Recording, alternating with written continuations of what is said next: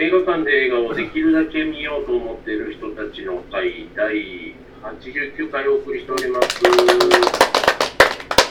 あ、えーまずは新作でございます。是枝あ失礼是枝裕和監督最新作の、えーベイビー・ブローカーでございます。では、あらすじのご紹介を公式サイトの方から。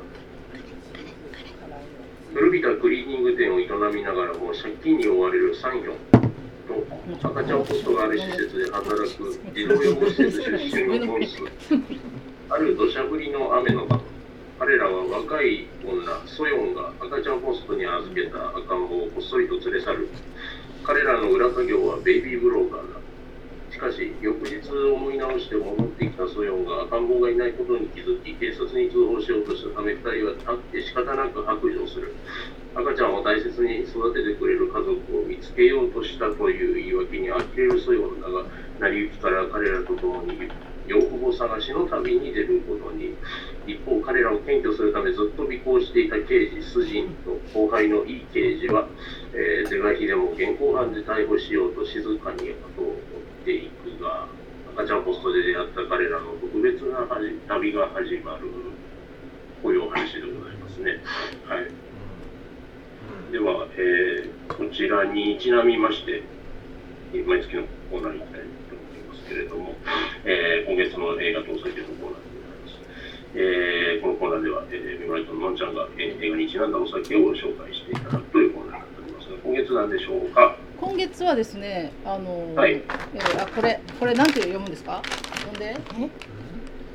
何やろ？読めない。いやなんか字が字がだいぶあのデコレーションされてるので読めないです。がね、認定されてるから。辛いダック激辛うん。スパイシーチトキンッポギスナックとは書いてトある。ッポギスナックとうん。あのーねよよくあそこの映画でこう開け方がわからないみたいな。子だ供がねそうそうそうそう。あでグリーンのビールっていうことで、あの多分あれは韓国のビールなんだろうけどなかったので、ハイネケンとこの辛いスナックをぜひあのよよく映画中ずっと食べてたから、うん。麺物とか。はいぜひ。はいはい。これを一なんですね。そう。これマリアージュものなんで今日今日は。辛いよー。辛いよ。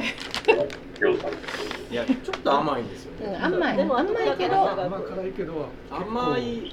後味辛いってい美味しい。スースーってない。でも止まらない。チーズとの合間に。火は吐くほど辛い。癖になるまあ激辛。いやハイネケンはうまい。でもこの映画私はあんまり食べ物印象残ってなくて。でどっちかっていうと刑事のの中ああで車の中で食べだから車の中で食べるイメージ。もうあっちしか食べ物のイメージは、なんかずっと食べてたやん。そう。あの食べてる音が結構結構あれやったけど。あ辛ラー両メン。方広く半新ラーメンにしました。そうそう、そのカップのまま食べたり、もうなんか串を食べたりさ、車の中で。ぐっちゃぐちゃあのあ、食べる音が、結串ありましたね。構中の串。謎、謎肉っぽいやつを。ううん。ん永遠食べてたもん。刑事の方は延々食べてる感じの。なかったあっちはなんか最後ステーキが出てるけど。そうそうそうステーキの映像は。でもステーキ食べないで寝ちゃったよね。うん。映像は出てねえしっていう。そうだね、ステーキは映ってなかったね。そうなんかそこわざとのなんかなんか割と印象的やなと思いながら。ワッフルぐらいしか覚えとらないっていうことで美味しいです。はい。はい、ありがとうございます。では、えーいつものように、えー、お尋ねをいたします。こちら、えーベイビーブローカー見てきた方。ではい、二回も。は、えー、で参ります。よかったよという方。あそう私、そうか。あ、えー、大体手が上がっていて、うーんという方。ちょい。のんちゃんがうーん。はい。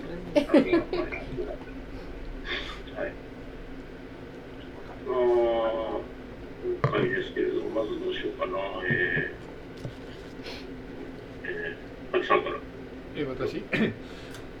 だからあの結構ねやっぱりこ是枝さんだからっていう期待があって、えー皆さん。で今回はやっぱりカンヌでね、うん。で男優賞を取ったっていうところもあって、えー結構やっぱり期待値はすごく高く思ってみたっていうところはあのその前にフランスで取った真実の時もそうだったんですけどドヌーブ映画真真実は結構なんかちょっと私が期待していたものとはなんか全然違う形だったんで ちょっとあれと思ったりしたんですけど今回はもうなんか、まあ、よ予想通りっていうところではないけれどもやっぱり是枝さんらしい話だなと思ってやっぱり家族もしくは、まあ、疑似家族みたいな形で、まあ、血縁がある合わないにかかわらずやっぱり、えー、一時同じ時間今回はあの小旅行みたいな形ではその、ねあのなんだ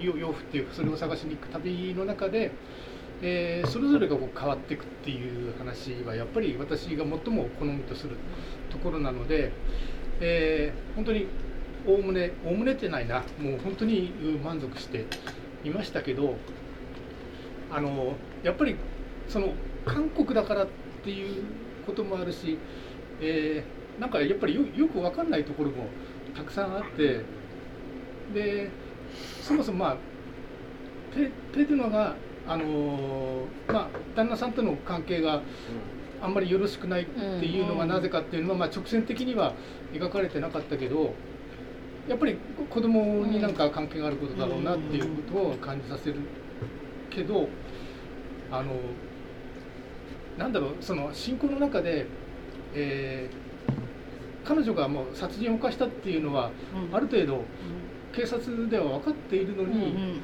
そのそこうんベビーなんかそのブローカー業の方を捜査の方の中心にしちゃうっていうのはああの辺はどうなのかななんていうのが引っかかったりとか。謎謎って感じがなんか。確かに。ななんかそういう立ち止まってしまうところがうん多々あって。あるあるあのヤクザっていうかあのあの彼らがなんでこう彼らに追いついてきたのかっていうのもなんかよく分かるような分かんないようなところもあってなんか一つ一つ上げていくとなんか立ち止まっちゃうところがあってで普通だったらそこでうんって止まっちゃうんだけどでもね他の描写があまりにもやっぱり良すぎてでお終わり方もすごく良くてでやっぱりわ私が求める物語っていうのはやっぱりこういうもんだなと思って、えーまあなんだろうやっぱり是枝さん的にはこれが最高傑作かっていうと、まあ、なかなかいろいろ感じもあるけれども、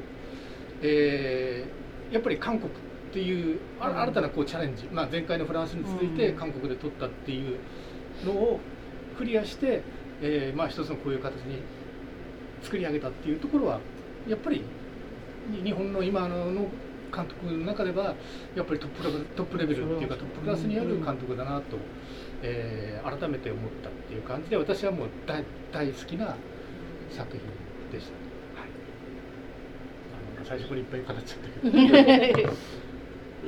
聞いてみましょう。えー、ステファニーさんどうですか、今回。私あのふわーっと見ました ふわーっと全てを受け止める感じで見てふわーっと見たらすごくなんかどこにも立ち止まることもなくふわーっと進めてすごく分かりやすい。な。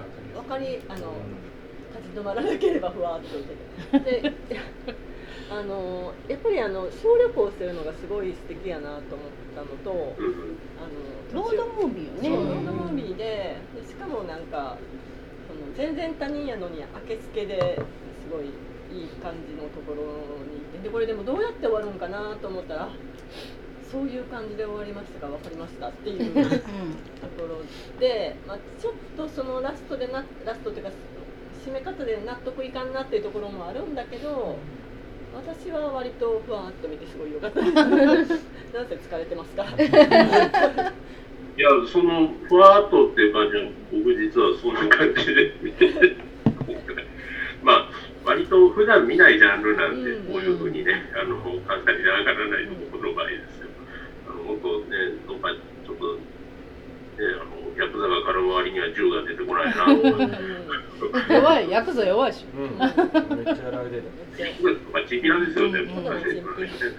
でもほら新幹線もあのあの場面でも、まあ、ヤクザが出てきてるわけじゃないけどなんかああいうゾンビ映画とかアメリカとかってバンバン銃ぶっ放すけど新幹線はもう完璧肉弾戦じゃないですか。韓国はやっぱりその韓国の社会は今のところ銃を許していないっていうのが映画人の間でもしかしたら共有されてて映画の中でこう安易に銃を撃つシーンとかをなんとなくあんまり入れないようにしてるのかなと私もちょっと思いながら見てました。是枝さんの映画やからかなみたいなそう感じそうがしてて。それはそう、うん、うちらはうざいシーンはないわなみたいな。確か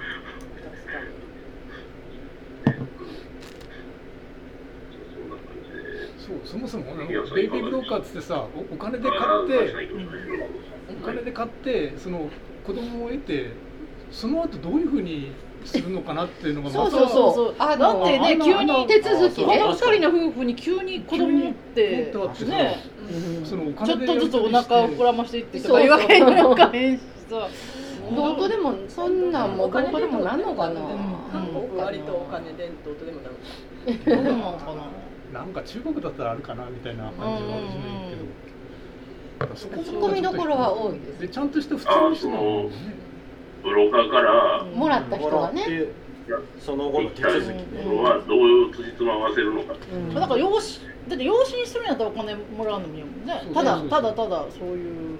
いや養子普通に縁組したら順番回ってこないしっていう話もしてましたからあの養子も簡単じゃないって話。うんで養子にして一応周りには養子やって言っときながら実は実子として育てるとかもあるから。うん。でもその養子がの出所は多分周りの人が気にしないから。うん。でもその法法的って、まあ、韓国は今戸籍がないんですけど制あ度的に。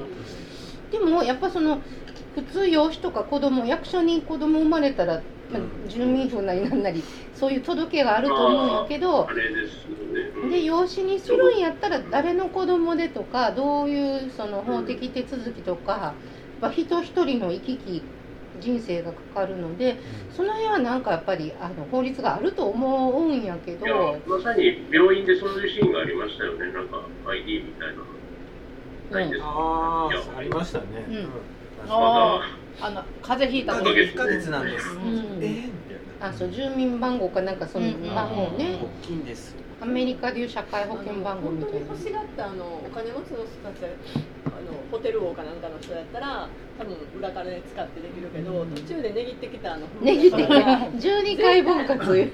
絶対その何ともできないよね、どうするつもりやろ一一千あじゃあえ？最一千ウォン。1000で1000万大体一千万ウォンっていうのはどれぐらい？100万100万。円今もっとちゃう今はめっちゃ円安やから。200万ぐらいいやそこまでやで。100 130万とかそんなんじいやこんなもんなんって思いながら安いよね。それ値切るかって、うん100万って思いながら見て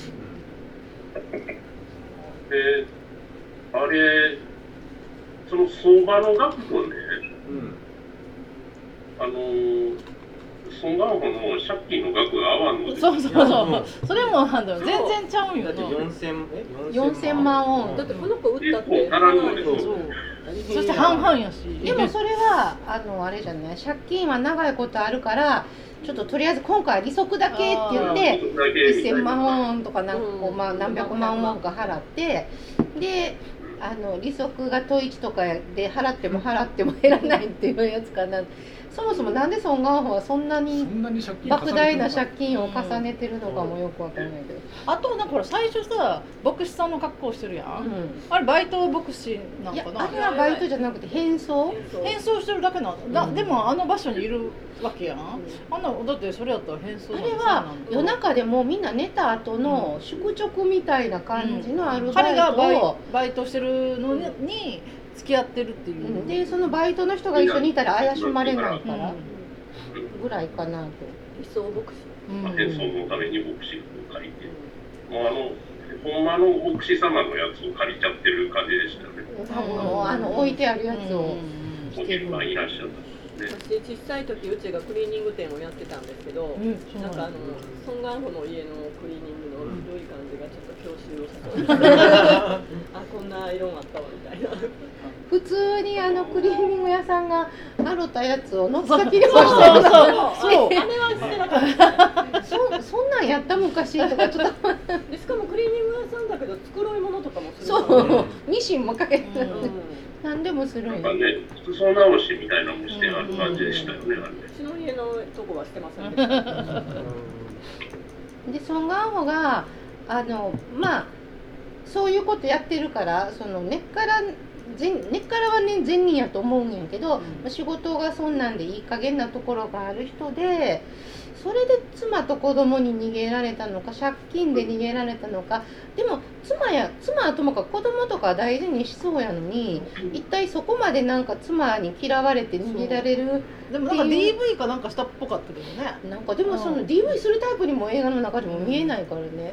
何があったのかとかその分からない背景もいっぱいあるけど、ふわふわっと嫌われてはなかった。そうそう。娘は結構なんでか嫌いじゃない実はちょっと辛いんかなって感じも、うんすごい子供がさなんか新しいお父さんとの間にできたってことじゃない、うんそういう感じがちょっとしうん。それを子供に言わせるお母さんはどうなんと思うけど、そういうその背景が書かれてない背景が、まあいろいろ想像ができて分からないところもあるけど私はまあね、そのラストも含めてその、ね、描かれていない部分はすごいこっちの想像に任せてくそう。るだからあのラストはみまた同じ離れてたバラバラ家族みたいな人らが本当の家族になったということなのか、ね。だってあの車に乗ってたんが誰かは。そうそう。あのクリーニング屋さんの車に乗ってた人けはど誰分からへん。どっちかわからんようにちゃんとしてるし、うん。そこもまぼやかすよでもなんかその私がもっと分からへんのはやっぱハチさんが言ってたみたいに、なんで警察がとっとと殺人犯捕まえへんっていうのに行かへんっていうのとあとなんか後半でその最後のクライマックスの前後で子供をどうこうっていう時に子供がどっちに行ったとしても、彼女は捕まんねんから。彼女は逃げおせるっていうことは多分みんな考えてないと思うのに子供取り戻しても彼女は捕まったらどうするねんっていうなんかこう解決してないのにそっちに走るのは何なんと思ったりいろいろなんかそその辺がちょっとよく彼女はもう殺人を犯して捕まるっていう前提がのことをみんなちょっと忘れてないとか途中。私分かっててやってると思施設に預けて出てきたらあの引き取れる。養子に出したらもう手元には戻せないけどあの施設に預けてればあの出所してきたら一緒に親子になれるからその道を残そうとしてたいやでも最初はだから自分はもう殺人を犯しちゃったから、うん。してた。そのことをその子のために。その子のためにっていうのが最初の前提だったとろんそう思なんだけど途中からはやっぱり子供への愛情がすごい強いから周りもそのいつか親子に戻れるような道を残そうとしてるんかなって思ってた。周りは多分そうそうだよね。後半の、であれペペーデラがさ育ててるっていうのもあれもありなのかな。そう。ね。びっくりしましたあの流れは、うん。あの流れってあるのかなっていうのが引っかからないそう。あ法律的に韓国これ OK なんやと思って、その誰々さんに預けたいって言ったら、親の。なんかペトナの行動あの二人の行動自体がなんかすごくなんか納得いかんっていうか、なんかそこがなんかどう何がしたいのみ私たいな。は最初ペドゥナーももしかしてなんかお母さんに捨てられた子供やったんかなうんまあうんとその怒り方でねうん思ったけどそうでも最後まで見たらなんかもうもしかしてえっとその辺は解釈やけど子供ができなくって、あの悩んでた人で子供が欲しくて欲しくてできなくて夫との関係もちょっと微妙になってるのに、だから子供を捨てる人が許せないっていうことなんかな。いや僕多分そういう感じの人なんやろうな私もそう思って見てた。だからあれ旦那さんですよね差し入れしてきたそうそうそう。僕なんかはいいんですよ、うねあの子は何かなと思って仲良くラブラブな感じが伝わってた、声小姉が違ってた、めっちゃ甘える声になってあとなんか是枝監督の映画ってすごく、えー、とちょっと意地悪な視点とか、うんうん。ブラックユーモアじゃないけど、うん。まあ、そういうところが入ったりするところが私はすごく好きなんだけど、うん。今回はあんまりそういう意地悪な感じがなかったような気がしてもうもうちょっとなんか私が好きな是枝作品じゃないなというのが今回うんっていうとこなんだけどもうなんかちょっとピリッとあ 意地悪とかって思いたかったなっていう。私ねなんかね。そうそうちょっとそうそうそうそうなんよだからだから外国で今までほらフランスで撮って韓国で撮ってってやっぱり模索してるんかなと思ってそこら辺を。まだこう日本人同士だったらから分かり合えるようなところをそれがね出せれてないのかな是枝臭が、良くも悪くも是枝臭さがちょっとやっぱ薄いなと思って根本的にはもちろん是枝さんの映画やなと思うねんけど、うんでそれ思った時に私やっぱ言葉の力かなと思って、みんな韓国語喋ってるから是枝さんのその映画の日本語って割とちょっと独特じゃないですか。であのやったらほらあれだからさああれねとかうん。なんか意味のない会話とかそういうその割と日本語ならではのなんか曖昧な表現とかが結構多いのをが全部韓国語になって韓国語と日本語は語順がほとんど一緒やしボキャブラリーも近いものがすごくあるので多分フランス語とかよりはよっぽど近いとは思うんやけどでもそのやっぱり日本語独特のね言葉の間とか、そういうのが韓国語としてね私韓国語そんなには分からないですけど字幕見ながら聞いてたらまあ多少分かるところがあってね。で韓国語としてすごいその独特の韓国語ではなく割と普通の韓国語を使ってたと思うんですよ。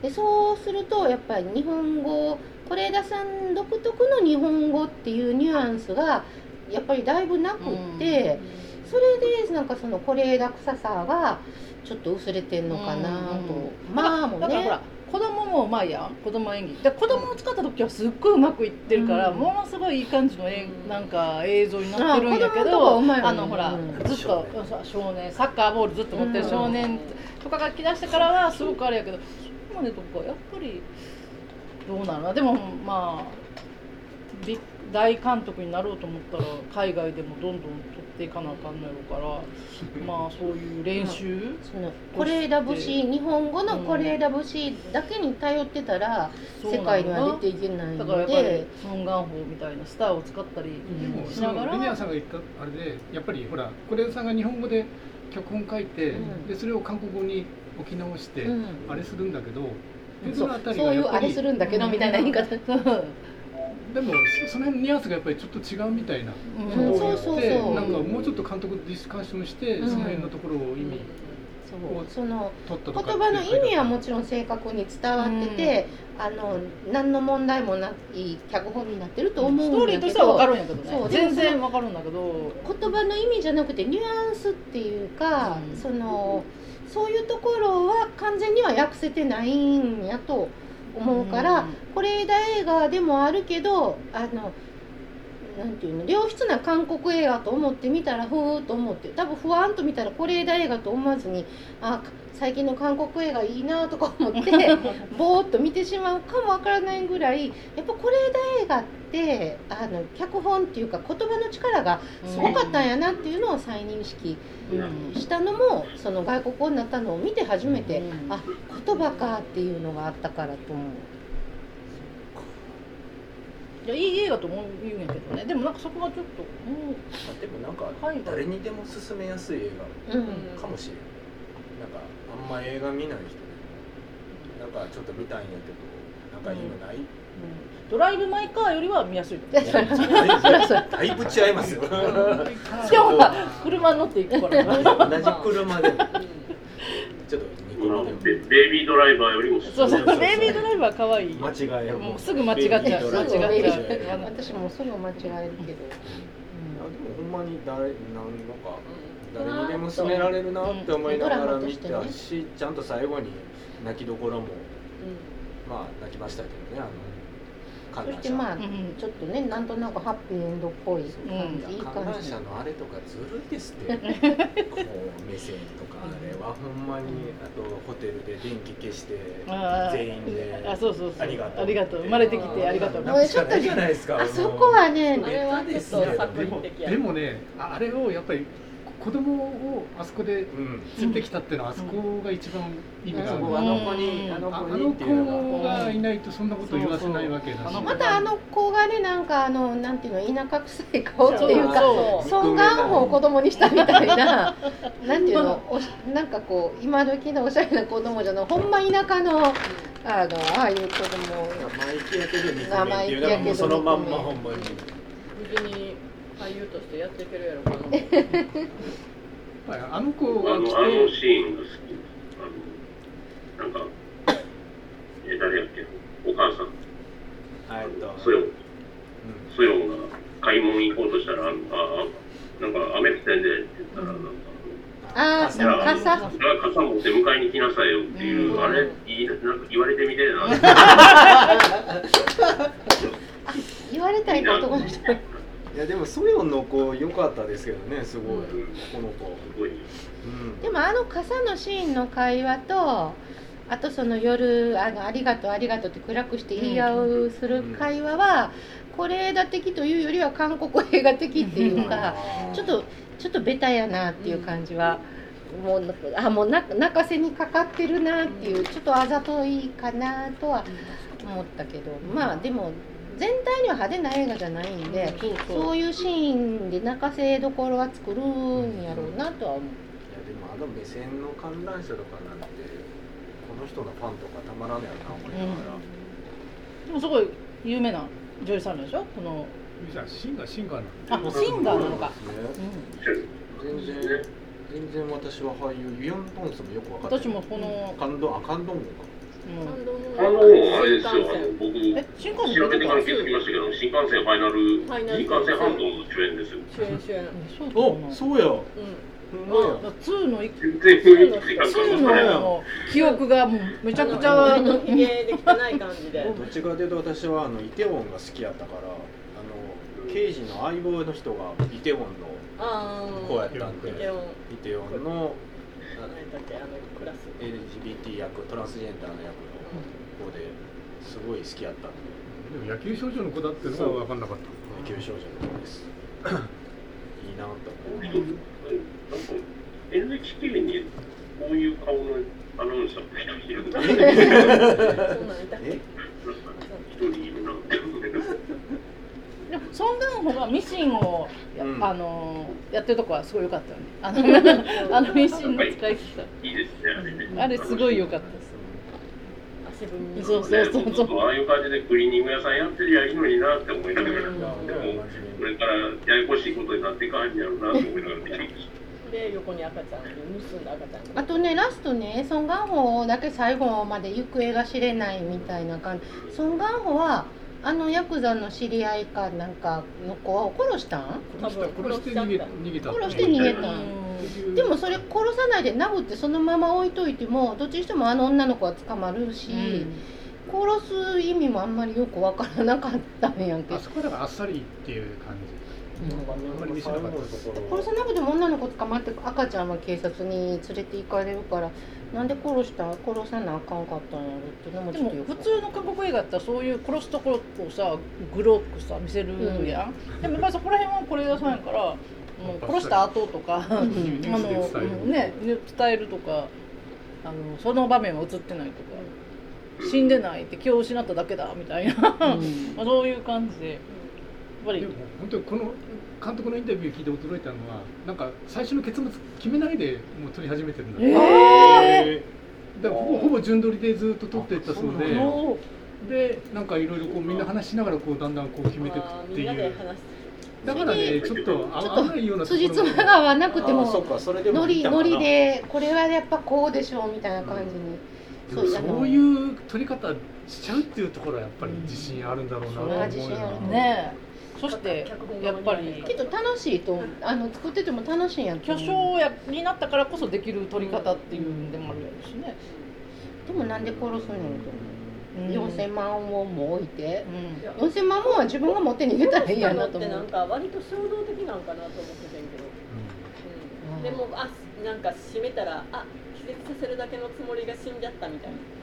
でいなくなっちゃうとなんかやっぱりパラパラサイトを思い出して、うん。そうそうう。んあでも。そうやね、なんかじ事故なんでしょう。は初めの感じとかすごいパラサイト感もめちゃくちゃあの雨がバーッと流れててうんもうなんかあのレンガとそう坂道ですごいこれパラサイトちゃんたち。あれどっかで見たぞうんうん。そうなんかいつ半地下に帰ってくるのかと思いながらねソンガンホやし、うん願望だし、まあ、その辺のところはやっぱり狙ってるかなみたいな感じがなきにします。でもあれやんね。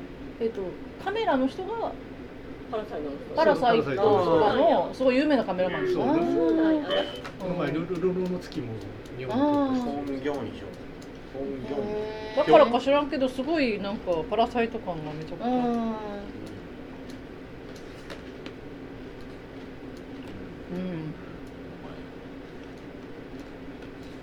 ぱりねパラサイトはやっぱりすごい毒っていうか、もうそういうところも含めてそういっぱいあるけど、グロさんもねぱりそっちにはいかないっていう。うか、ん。サイトは本当にびっくりするぐらい途中から黒くなったから、ああれは本当に何も知人のらない人はびっくりするんだな、で人の人間の嫌なところをめちゃくちゃ出すじゃない、でもこれはなんかそういうところはあのあえて見せない感じ、うん、是枝監督はね、善のところを。うん。父になるとかでもなんかだいぶなんか嫌な感じのところも出すけど、うん。最終的にやっぱりちょっとなんかあ甘い甘いっていうか福山のね。そうあの人のいいところっていうか優しいところを書きたがるよね。うん。まあ、あの辺のところでは血縁があるから家族かどうかっていううんテーマをずっとこう万引き家族もそうあだし。ー本当に万引き家族ともうテーマ同じですよね。そうですね、もう通底してます。し、うんこは同じ。今回、ロードムービーの要素が、でやっぱりほら万引き家族もそうだけどは犯罪が絡んでるっていうことがあるから、うん。うんいいつまでもあの家族、ずっとこのままではいられないいかないっていうところのやっぱり効果っていうのもなかなかあると思う。あの人吉そうな経過の人面白かったです。僕ね男のあの止められてあああのあ田舎道であの後ろが空いてるから後ろドア開いてます止められてドキドキしながまあ、あれは観覧車ありがちだ。ら観覧車乗りたいって言ったら、うんそうそう。なんとか行ったらいいよあとは洗車場の場面とあかね。あねもう許さへん。わ 私あの私あれ見ながあれあらそっかあんやめてあんなんやったやられたらもう子供百叩きやわ。でもなんかみんな笑っちゃうからほんまみんな優しいと思う。あそこでこう水がかかって、でもね、あの子供真似しない方がいいと思う。怒るともうお母さんに親に殴られる。うちで怒られますから。多分そうだ洗剤が入ってるんだもん。ああね。いう場面挟んでくるのはやっぱりうまいなそう思い子供の演技を入れた演技はもう最高なんだよね。やっぱりさすがとしか言いようがないっていうか、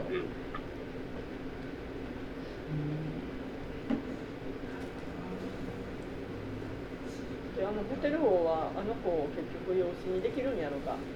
でもなん。かできないとうん言って。言ってたよね一回そういうでもなんかその執行猶予執行が明けたらあそうかそうか。こういう予中なので養子にはできないが時々会いに来てるうん。めっちゃいい人らや。ほんまいい人やねあのはめられたのそうなんですお金持ち。そう、はめられて。特に奥さんね。うん。ホテル大丈夫なんやほんまいい人やね。うん。びっくりするぐらい彼女も早く出出所できたよそうそう3年ぐらいで三ね人殺してあ。の殺したのも結局はあれその子供のことを言われて怒って殺したのか子供をなんかしようとして子供をなんか持って帰ろうとしたみたいなこと言って連れて帰ろうとして、うん。子供育てると奥さんは言ってたけど、う。ん。あの男はその時点では奥さんにはバレてない。傷害過失致死ぐらい。うん。もみ合いになってみたいな。まあ彼女が若くて男が年上で既婚者で性的搾取してたみたいな形になったらあれぐらいの罪で数年で出れるんかな。まあしかもヤクザの親分や。うんああ反射の人やし。え途中で出てきたお母さんって呼ばれてなんか子供いっぱいあでもあれはあの売春いわゆるの売春元締めをやってうんる幸な子たち家出子たちを集めてみたいね。あのちっちゃい子供たちも育ったらさせるつもりで、お母さん。に拾われてるんですよね。う。ん、みんなにお母さんって呼ばせてるよね、ねだかそういう。本にもよくそんなニュースあるやん。うん。あるねたまに。あとその養護施設のほら笛ばっかり吹くあのピーピーの。あれなんか途中あの家の中で飲み物飲んでたじゃないですか。うん。あれってなんか発酵してる感じ？あなんかカルピスっぽいような。マッコリちゃうの？マッコリ？えマッコリ？マッコリやと思ってた。えほんまに？飲む？なんかもうちょっと茶色っぽいなとまでもお昼になんかお姉さんうん。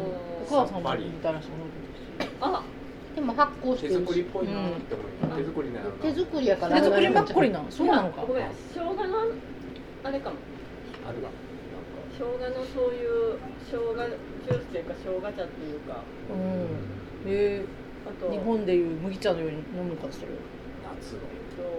なんかあの冷やし飴的なやつ。冷やし飴と冷やし飴関西で。しか冷や飴とか泡だけとか。関西でしかでもあれはあの泡は発酵じゃないでもまああのうん米のとぎ汁とかでやるかうんら発酵はさせてるやろうけどでもマッコリちゃうかなと私はなるほど。そうなのか。私なんかカルピスみたいなもんかな。いやもうでもあの男の子はほんま良かったですけどね、うん。すごい好きやった。まあ聞いてたのかいみたいな。うん、そうそう全部聞いてるやつその辺からもう、あこの子に関わってくるんやろな思ったらもう見事に、そう。ずっとあのなんか画角のどっかにいるみたいなね。この子絶対なんかややるやる子やとか思って。おしっこおしっこなんか昭和の白黒時代の映画にもああいうなんかわんぱく坊主みたいのはよく出てたよね。今ああいうのあんまなか今なかなか今の日本映画ではああいう感じ出てきたらなんか過去やね昔は言ったらなんかなんていうのサザエさんのカツオみたいなタイプあおちょお調子者で憎めなくていたずらいっぱいすんねんけどもうなんかあの裸足に半ズボンに下駄で走り回ってみたいな、今まで日本の子役の子って子供の時から美形美男美男美女みたいな。そうやな今の子はね、うん。あんなソン・ガンホちっちゃくしたみたいな子役の子 あんまおらへんよねうんで終わった。敬服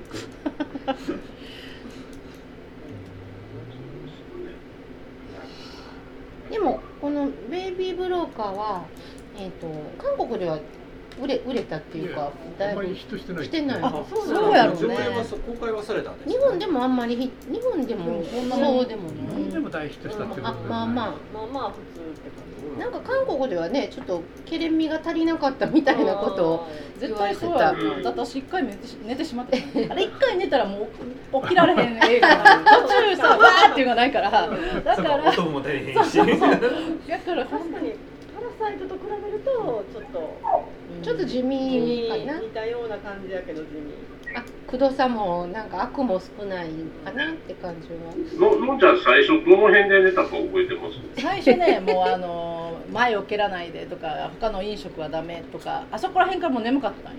あの最初から眠大体眠かった。だからああなるほど。スタート前かもうそうそうだから前を蹴らないでそんなシーンあったかなか。そのそのその映画館からのお願いみたいな。そこからからもう眠かったから。でんでもないそう。めっちゃ一瞬どのシーンやろすごい考えてしまうこれ真ん中で蹴ったらあかった。だから結構初期ぐらいから寝てるね。盗撮防止のとことかもう寝てるそうそう。あのいいね始まるまでが長いのよ。長いよ。ほんまに長い。そうほんでさでもジュラシック・パークの宣伝はよかっもうジュラシック・パークとアバター何回見たんっていうぐらいね。だからそこで寝てしまったらもうやっぱり本編入った時にこう集中ができへんのだろうねだからたでも確かに私も始まる前すごく眠くなる。どの映画も。うん。